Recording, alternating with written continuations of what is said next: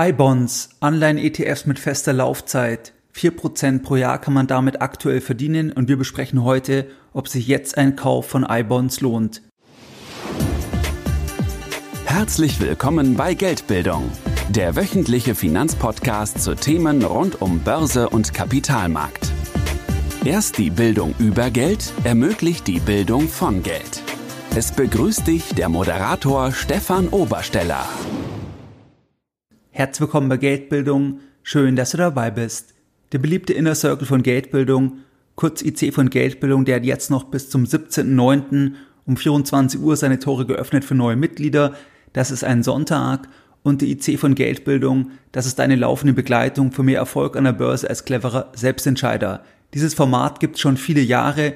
Ich habe dort deutschsprachige Mitglieder, die auch in der ganzen Welt verteilt sind, also in den USA, in Kanada, in Singapur und Hongkong, natürlich viele Mitglieder auch in Deutschland und auch in der Schweiz und auch in Österreich. Und beim IC von Geldbildung, da bist du einfach noch enger an Geldbildung dran. Also ich lege da beispielsweise ein reales 100.000 Euro Echtgelddepot offen. Da besprechen wir dann ganz konkret, was aktuell aus meiner Sicht interessante Anlagechancen sind, wo ich auch selber investiere. Dann ist es dort so, dass es eine monatliche Online-Konferenz gibt, da besprechen wir jeden, jeden Monat die wichtigsten Anlageentwicklungen. Wir konzentrieren uns dort immer ganz nüchtern auf die Chancen. Wenn dann die Marktphase besonders turbulent ist, beispielsweise wie während dem Corona-Crash, dann gibt's auch noch Sonderkonferenzen. Und wenn du jetzt sagst, ja, das interessiert dich, da möchtest du dabei sein, dann geh gerne auf geldbildung-inner-circle.de. Du kannst jetzt noch bis zum 17.09. Mitglied werden. Und wenn du das Ganze später hörst, dann gehe am besten auf geldbildung.de und trage dich für den Newsletter ein, weil dort erfährst du dann als erster, wenn dann die Tore wieder öffnen für den IC von Geldbildung. In der heutigen Podcast-Folge, da möchte ich mit dir über ein interessantes Thema sprechen. Und zwar sprechen wir heute über ein neues Anlageprodukt, was jetzt in Deutschland lanciert wurde von iShares, also von BlackRock, von dem größten Vermögensverwalter auf der Welt. Und zwar nennt sich dieses Anlageprodukt iBonds. iBonds sind Anleihen-ETFs mit einer festen Laufzeit. Die Endfälligkeit, die soll Anlegern dabei eine höhere Planbarkeit geben, bei gleichzeitiger Handelbarkeit während der Laufzeit durch den ETF-Mantel. Was sind die Chancen und was sind die Risiken von iBonds? Lohnt sich jetzt ein Kauf von iBonds, weil man kann aktuell im Euro-Bereich ca. 4% pro Jahr verdienen. Darüber sprechen wir heute in dieser Podcast-Folge. iShares hat also kürzlich jetzt in Deutschland dieses Produkt lanciert. Sie haben dort mehrere Anleihen-ETFs gestartet, eben mit einer festen Laufzeit. Das ist hier die Innovation, weil ein normaler Anleihen-ETF, das sind ja dann zum Beispiel Unternehmensanleihen enthalten oder Staatsanleihen und da gibt's ja keine feste Laufzeit. Das ist ja im Endeffekt ein Open-End-Produkt, was bedeutet, dass wenn die Laufzeiten, die im Produkt sind, die ja Fälligkeiten haben, wenn die fällig werden, dass das dann rolliert wird und dass dann neue Positionen aufgenommen werden. Und bei diesem neuen Produkt ist es eben so, dass man hier jetzt diese Idee oder den Wunsch auch von Investoren, von Anlegern berücksichtigen möchte, dass eben Anleger auch eine Planbarkeit haben wollen, also dass man auch wissen will vielleicht, was ist die Rendite, wenn ich jetzt Geld für zwei, drei Jahre investiere und was bekomme ich dann für eine Rendite? Aber ich möchte trotzdem irgendwie auch noch die Sicherheit haben, dass wenn sich meine Pläne jetzt doch ändern, dass ich dann auch das Produkt wieder verkaufen kann, dass ich also eine Liquidität habe, dass es nicht irgendwie jetzt ein Festgeld ist, sondern dass ich auch verkaufen kann. Und das vereint eigentlich dieses Produkt, also die Planbarkeit der Rendite auf der einen Seite plus auch noch dann die Chance, dass man doch eben auch verkaufen kann, wenn sich die Pläne doch ändern sollten. iShares bietet in Deutschland jetzt bisher Anleihen-ETFs mit Fälligkeit in 2025, 26, 27 und 2028 an es gibt dort Produkte auf Unternehmensanleihen in Euro, auf Unternehmensanleihen in Dollar und dann auch auf Staatsanleihen in den USA. Ich möchte jetzt mal mit einem kleinen Beispielszenario einsteigen und du kannst selber dann für dich rausfinden, was ist vielleicht dein Szenario, weil das kenne ich jetzt logischerweise nicht. Also angenommen, ich persönlich möchte Anfang 2026 eine Summe X in die Renovierung von einer Immobilie investieren. Ich weiß also, Anfang 2026 brauche ich diese Summe X, weil dann steht die Renovierung an. Mit großer Wahrscheinlichkeit brauche ich erst dann das Geld, weil das ist ja der Plan. Aber wie du auch weißt, Pläne können sich ändern. Vielleicht brauche ich doch irgendwie vorher das Geld oder meine Pläne verschieben sich eben. Und deswegen möchte ich doch irgendwo noch die Sicherheit haben, dass wenn ich jetzt 2025 oder irgendwie 2024 sage, halt, ich brauche das Geld jetzt doch, dass ich dann auch wieder rankomme, also dass ich auch verkaufen kann, das ist mir auch wichtig. Wenn ich jetzt das als Szenario habe, dann würde ich jetzt bei diesem neuen Produkt von iShares, da würde ich jetzt sagen, okay, dann brauche ich jetzt einen Anleihen-ETF mit einer Fälligkeit in 2025, sodass ich dann Anfang 2026 auf jeden Fall die Summe X verfügbar habe. Gleichzeitig habe ich eben aber auch die Liquidität, dass ich fortlaufend auch das Thema dann wieder verkaufen kann. Also ich will jetzt einen Anleihen-ETF, der auch in Euro dann aufgestellt ist, also mit Unternehmensanleihen in Euro, weil ich ja auch meine Ausgaben dann in Euro habe 2026, weil das eine Immobilie in Deutschland ist. Und dann wähle ich also einen iShares iBond, der 2025 fällig wird. Jetzt gibt's hier ein Produkt mit einem Auflagedatum am 6.9.2023. Also das ist ein Produkt, was sehr aktuell jetzt lanciert wurde und der komplette Titel ist iShares iBonds Dezember, also DEC abgekürzt 2025, Term, EOR, Corp für Unternehmensanleihen und dann UKITs und so weiter. Also das ist ein Produkt, was jetzt aufgelegt wurde. In diesem Produkt, in diesem ETF, da sind 190 Anleihen enthalten, beziehungsweise dieser ETF, der bildet einen Index ab und in diesem Index sind 190 Anleihen enthalten. Also ich bin relativ breit diversifiziert. Alle Anleihen haben mindestens ein Investment Grade Rating. Über 30 Prozent der Anleihen sind von Banken emittiert. Über 20 Prozent der Emittenten sind aus Frankreich. Und diese Anleihen, diese 190 Stück an der Zahl, die werden im Laufe des Jahres 2025 fällig. Also es steht jetzt bereits fest, was sind die Anleihen, die ich kaufe. Ich kann mir alle anschauen und ich kann auch anschauen, wann werden die fällig. Und ich weiß, dass eben das Produkt dann Ende 2025 beziehungsweise Anfang 2026 dann aufgelöst wird. Und diese Anleihen werden also zeitversetzt im Jahr 2025 fällig. Beispielsweise werden Anleihen im Februar 25 fällig, im April 25 und so weiter. Und die letzte Anleihe, die wird dann am 15.12.2025 fällig. Dadurch kann eben der Emittent, also iShares, sagen, was ist die Rendite, die man bekommt, wenn man das Ganze bis zum Ende hält, weil einfach diese Anleihen, die laufen einfach aus und dann wird das Produkt im Endeffekt liquidiert. Die Gesamtkostenquote, die liegt bei 0,12 Prozent. Die Effektivverzinsung, das ist ja auch das Thema, was mich jetzt interessiert, damit ich das auch mit anderen Anlagen vergleichen kann und dann überlegen kann, ist es jetzt sinnvoll, dieses Produkt für mich zu kaufen für meine geplante Immobilienrenovierung Anfang 2026. Die Effektivverzinsung, die ändert sich natürlich, weil am Ende berücksichtigt die den aktuellen Stand der Anleihen und der aktuelle Stand der Anleihen, der ändert sich der ändert sich konstant und damit ändert sich auch die Effektivverzinsung. Also aktuell liegt diese per 8.9. bei 4,08 Prozent. Der Coupon liegt bei 1,5 Prozent. Was bedeutet das? Das bedeutet, dass iShares Anleihen aufgenommen hat, die unter 100 Prozent notieren. Und am Ende, wenn diese Anleihen fällig werden, bekomme ich 100 Prozent zurück. Also ich habe die Fälligkeit abgestaffelt in 2025, da bekomme ich 100% zurück, wenn die Emittenten nicht pleite gehen. Und wenn jetzt aktuell die Anleihe bei 96% liegt, dann habe ich ja hier diesen Aufschluss auf 100%. Das verdiene ich zusätzlich zum Coupon und deswegen liegt die Effektivverzinsung oberhalb vom Coupon, der eben bei 1,5% liegt. Aber ich kann jetzt schon sagen, okay, wenn ich jetzt das Produkt kaufe, dann logge ich mir diese Effektivverzinsung ein, weil das ist aktuell der Wert und wenn das, ich das dann bis zum Ende halte, dann habe ich eben hier diese Planbarkeit. Also das ist ja genau das gleiche, wie wenn ich jetzt eine einzelne Anleihe kaufe. Hier ist es halt so, dass hier halt dann 190 Anleihen dahinter stehen mit dieser gegebenen Effektivverzinsung, die sich dann natürlich zusammensetzt, je nach Gewicht halt, je nach Anteil von den einzelnen Anleihen. Also wir sehen jetzt, okay, wir können also ungefähr 4% pro Jahr verdienen bis Ende 2025. Was sind jetzt die Chancen bei dem Produkt?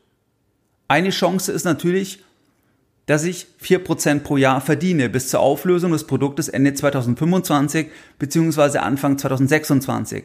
Das kann ich aber auch maximal verdienen. Also ich kann jetzt hier nicht 8% pro Jahr verdienen oder 10% oder 15%. Das geht nicht, weil am Ende sind Anleihen ja handelbare Kredite und da weiß ich halt, was bekomme ich an Coupon und wann bekomme ich das Geld zurück und dann kann ich auch die Rendite berechnen und ich kann nicht plötzlich viel mehr bekommen, weil am Ende ist es ja genau auch der Vorteil, warum Anleihen sicherer sind, weil ich eben diesen Rahmen habe im Vergleich zu Eigenkapital, zu Aktien, wo ich eben am Gewinn beteiligt bin. Das heißt, ich kann nach oben mitatmen, aber das Risiko ist auch höher. Also ich kann maximal vier Prozent pro Jahr verdienen. Eine zweite Chance ist, dass wenn sich mein Plan ändert und Pläne können sich ja ändern, dann ist es so, dass ich dann doch auch das wieder verkaufen kann. Also ich kann den ETF einfach über die Börse verkaufen. Hier habe ich dann einen Spread, also ich bekomme ja dann einen kleineren Wert zurück. Also es gibt eine kleine Differenz zwischen dem Kaufkurs und dem Verkaufskurs. Also das muss ich dann zusätzlich bezahlen und ich habe entsprechend Transaktionskosten. Aber ich habe die Liquidität. Und der dritte Vorteil, das ist das folgende, dass ich diversifiziert investiert bin in 190 Anleihen, die im Verlauf des Jahres 2025 fällig werden. Und das könnte ich jetzt in der Regel nicht so einfach selbst abbilden, weil selbst wenn es jetzt zum Beispiel 100.000 Euro sind, 200.000 Euro, 500.000 Euro oder auch mehr, dann werde ich in der Regel nicht 190 Anleihen aufnehmen und das sagen die natürlich auch, ist dann ein Vorteil von dem Produkt, dass ich eben sehr diversifiziert investieren kann und auch mit kleineren Summen und normal könnte ich das halt selbst dann so nicht abbilden. Also das sind eigentlich die drei Chancen, die ich bei diesem Produkt habe. Und was sind jetzt die Risiken? Wir haben natürlich ein Risiko, dass ein Emittent ausfällt. Also wenn ein Emittent ausfällt, dann reduziert sich die Rendite. Also diese vier Prozent pro Jahr, diese Effektivverzinsung per 8.9., das ist die Maximalrendite. Das ist die Rendite, die ich verdiene, wenn kein Emittent ausfällt. Wenn aber ein Emittent ausfällt, dann kann diese Rendite auch sinken, auch wenn ich das bis, bis zum Ende halte, dann kann diese Rendite auch sinken auf beispielsweise 3,9, 3,8, 3,7 Prozent, je nachdem, welcher Emittent halt ausfällt und wie groß dann jeweils der Anteil ist. Wenn wir uns die größten Emittenten anschauen, dann hat der größte Emittent, der hat ein Gewicht von knapp drei Prozent, dann der zweitgrößte von etwas über zwei Prozent, dann zwei Prozent und dann geht's drunter. Dann kommt zum Beispiel BMW Finance mit 1,7 Prozent. Also das sind Emittenten, die dann teilweise auch mehrere Anleihen natürlich haben, die in dem Produkt enthalten sind. Aber wir sehen, okay, wenn jetzt einer der größeren Emittenten ausfallen würde, dann könnte sich die Rendite schon deutlich reduzieren. Und wir haben bei den Anleihen im Allgemeinen einen großen Fokus auch auf Banken. Also das hatte ich ja vorher gesagt, dass es so ist, dass über 30 Prozent der Anleihen, die sind von Banken emittiert. Also das ist mal ein Risiko. Was ist ein zweites Risiko? Sollten die Zinsen kurzfristig noch deutlich steigen oder die Kreditspreads deutlich raufgehen, dann sinkt der Marktpreis des Produktes. Also es greifen hier natürlich auch die normalen Zusammenhänge am Markt bei Anleihen.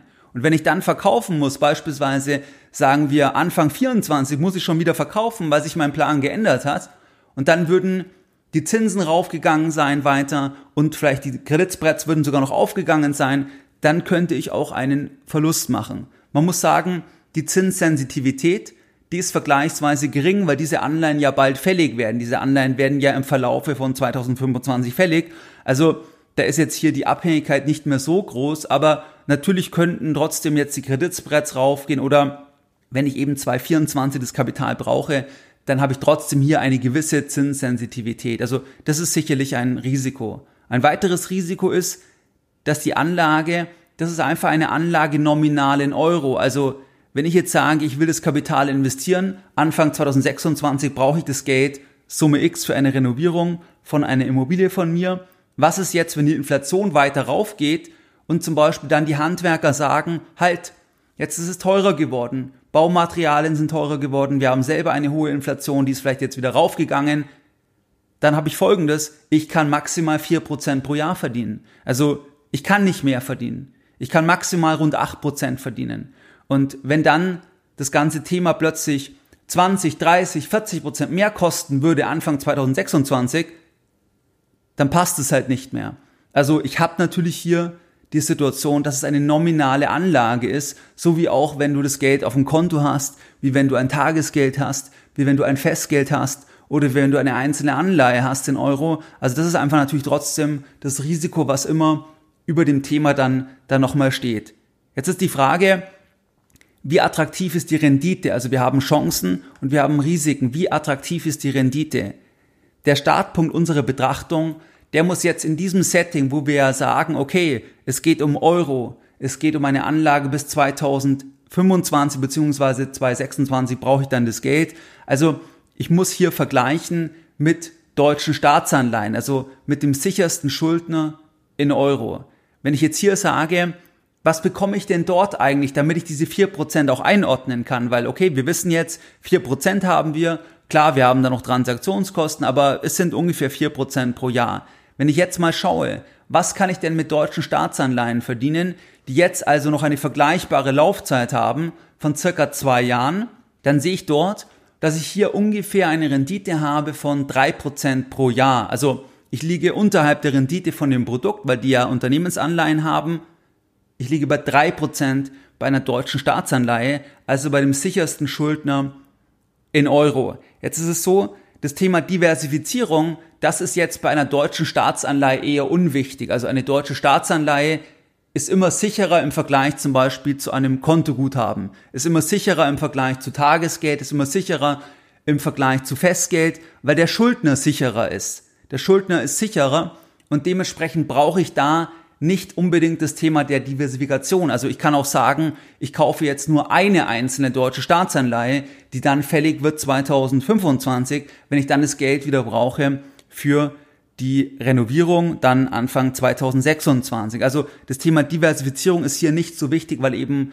das, die Ausfallwahrscheinlichkeit extrem gering ist und weil wir ja immer auch die Abhängigkeit dann haben von, oder das Zusammenspiel mit der EZB, also wir haben den, den Bundesbankanteil ähm, an, der, an der EZB, also den Kapitalanteil von Deutschland so gesehen. Und am Ende, solange die Eurozone in irgendeiner Form noch besteht, kann natürlich auch die EZB dann die Renditen wieder senken, indem sie halt dort interveniert. Das haben sie auch schon gemacht an anderer Stelle. Und dementsprechend ist hier das Risiko geringer. Es ist nicht ganz so sicher wie jetzt bei amerikanischen Staatsanleihen, weil wir halt das, diese Konstruktion von der Eurozone haben, wo halt mehrere Länder zusammen sind. Aber es ist trotzdem so, dass es halt in Euro dann kurzfristig, mittelfristig mal die sicherste nominale Anlage ist. Und wir wissen jetzt also, okay, drei Prozent bekommen wir dort. Was hat jetzt eigentlich iShares gemacht?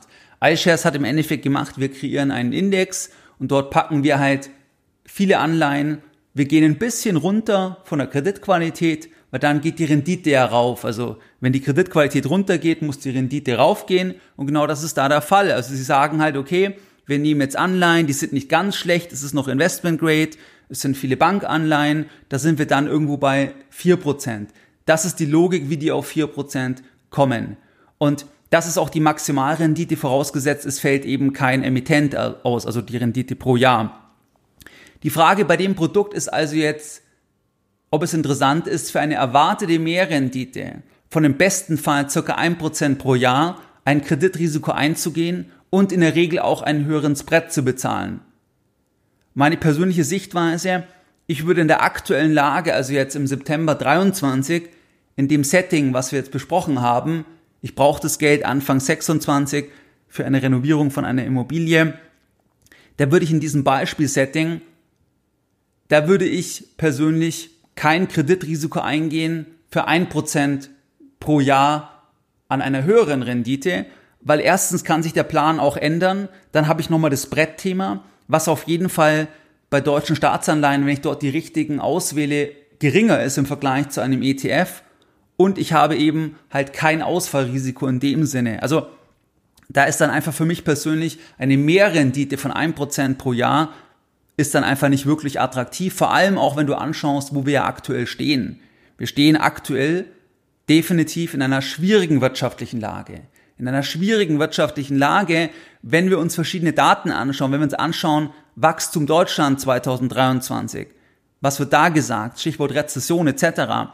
Wenn du dir viele Punkte anschaust, dann ist es ja eher das Thema Rezession, rezessive Tendenzen. Das heißt auch, dass wir einen Umbruch haben Parameter verändern sich und dann will ich halt kein Kreditrisiko haben, wenn ich dann am Ende hier nur ein Prozent mehr verdienen kann. Natürlich ist es diversifiziert, das heißt, wenn jetzt einzelne Emittenten ausfallen oder das nicht ganz zurückbezahlt wird, dann, dann schlägt es nicht so stark auf die Gesamtrendite durch, aber trotzdem muss ich sagen, dass ein Prozent an Mehrrendite für mich zu gering ist. Und ich persönlich würde vielleicht sogar eher dann noch sagen, okay, ich brauche das Geld zwar erst 2026 am Anfang von 26, aber vielleicht sage ich erstmal, okay, ich will nochmal flexibler sein und gehe dann ans kurze Ende bei deutschen Staatsanleihen, wo ich dann aktuell sogar irgendwo 3,4 Prozent verdienen kann. Also dann habe ich ja nochmal ein bisschen mehr. Das ist natürlich dann nicht ein 1 zu 1 Vergleich, aber kann dann neu entscheiden, wie dann sich die Rendite einfach, einfach darstellt. Also das ist im Endeffekt so ein bisschen die Gemengelage, wie ich es sehe. Und wenn man sich jetzt den Dollar anschaut, dann haben wir dort im Unternehmensanleihenbereich circa eine Mehrrendite von nochmal ein Prozent, also das gleiche Produkt mit der gleichen Laufzeit, aber in Dollar, also mit amerikanischen Staatsan äh, mit amerikanischen Unternehmensanleihen, da liegen wir dann ungefähr bei fünf Prozent pro Jahr. Auch dort musst du genau gleich vorgehen. Wenn du jetzt in den USA bist oder wenn du sagst, du willst auf den Dollar setzen, dann musst du dort auch vergleichen mit amerikanischen Staatsanleihen und schauen, ist es attraktiv. Wenn wir jetzt hier einen I-Bond nehmen mit Staatsanleihen, mit amerikanischen, das gibt es nämlich auch, da muss man sagen, das ist dann schon ein Stück weit die Quadratur des Kreises, weil natürlich kann ich auch einfach selber dann direkt die Staatsanleihe kaufen, dann kriege ich genau die Rendite, die, die auch abgebildet wird, respektive ich kann die Laufzeit noch besser wählen und ich habe dort ja auch kein Ausfallrisiko in dem Sinne. Also das ist dann vielleicht nochmal ein separates Thema. Aber soweit heute jetzt mal in dieser Podcast-Folge. Also es gibt Chancen, es gibt Risiken und man kann die Rendite dann einordnen. Und jetzt nochmal ganz kurz die Lessons learned der heutigen Podcast-Folge. In der heutigen Podcast-Folge, da haben wir uns unterhalten über ein neues Produkt von iShares, von BlackRock, von dem größten Asset Manager auf der Welt. Und zwar heißt dieses Produkt iBonds. Bei diesem Produkt ist es so, dass hier Anleihen enthalten sind und das Ganze dann eine feste Laufzeit hat. Also es gibt eine Fälligkeit der Anleihen und dann läuft das Produkt auch aus, wird dann aufgelöst und man bekommt dann das Geld zurück. Es gibt aktuell in Deutschland Produkte mit Fälligkeit in 25, 26, 27 und 28. Man muss am Ende immer schauen, wie liegt die Rendite auch im Vergleich zu Staatsanleihen, weil am Ende kommt die Mehrrendite halt dann von der schlechteren Kreditqualität man, man hat jetzt nicht so stark den Diversifizierungsfaktor bei Staatsanleihen, weil das da nicht so wichtig ist. Also da muss man es einordnen, ob einem das dann wert ist. Ich habe beschrieben, bei meinem Beispiel mit Immobilie Anfang 26 würde ich jetzt sagen, eine Mehrrendite von 1% pro Jahr finde ich jetzt nicht so attraktiv in dem Setting, wo wir aktuell sind, auch mit den Herausforderungen, die sich wirtschaftlich stellen, weil dann ja auch die Ausfallraten etwa raufgehen können. Also das war so ein bisschen die Gemengelage und wie du es gewohnt bist, dann möchte ich auch die heutige Podcast-Folge wieder mit einem Zitat beenden und heute ein Zitat von Geldbildung. Geldbildung schadet nur dem, der keine Geldbildung hat. Mehr Informationen zu Themen rund um Börse und Kapitalmarkt findest du unter www.geldbildung.de. Und immer daran denken, Bildung hat die beste Rendite.